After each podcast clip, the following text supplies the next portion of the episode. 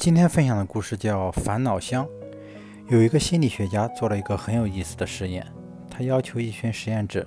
在周日晚上把未来七天会烦恼的事情都写下来，然后投入一个大型的烦恼箱。第三周的星期日，他在实验者面前打开这个箱子，与成员逐一核对每项烦恼，结果发现其中百分之九十的担忧并没有真正发生。接着，他又要求大家把那些真正的。真正发生的百分之十的烦恼重新丢入纸箱，等过了三周再来寻找解决之道。结果到了那一天，他开箱后发现那剩下的百分之十的烦恼已经不再是那些实验者的烦恼了，因为他们都有能力对付。快乐是一种智慧，与其在自我的自找的忧虑和烦恼的迷宫遭受挫折、